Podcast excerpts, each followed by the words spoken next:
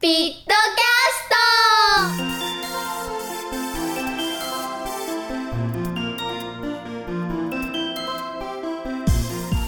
皆さんこんにちは。コスピットのレンです。今日は7月31日水曜日です。私レンはこの前の7月27と28にあった。ガイナ祭りに行ってきたんですけど27日は午後から仕事が入っていたので午前中ちょっと友達とガイナ祭り遊びに行ってたんですけどまあいろいろな食べ物があってで私たち4人で行ってたので4人でいろんな食べ物を買ってみんなで食べてたんですね。で唐揚げ買ったり箸巻き買ったりたこ焼き買ったりフライドポテト買ったり巨大なジュース買ったりとかしててでまあ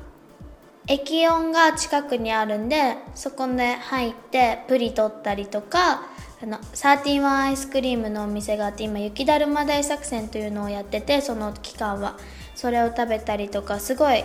浴衣も着て遊びに行ってすごいとっても一日いい思い出になったんですけど。で午後からのあった仕事はグルメフェスタご当地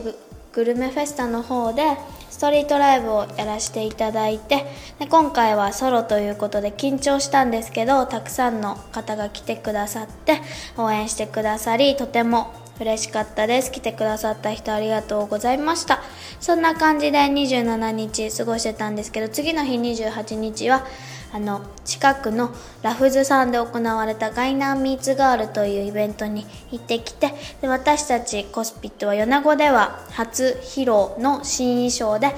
出てミオと2人で頑張ってきました。私たち以外にもバードプリンセスさんや有村あるるちゃんバエマスケさんドリームステージパスさんなどたくさんの方々が来られていて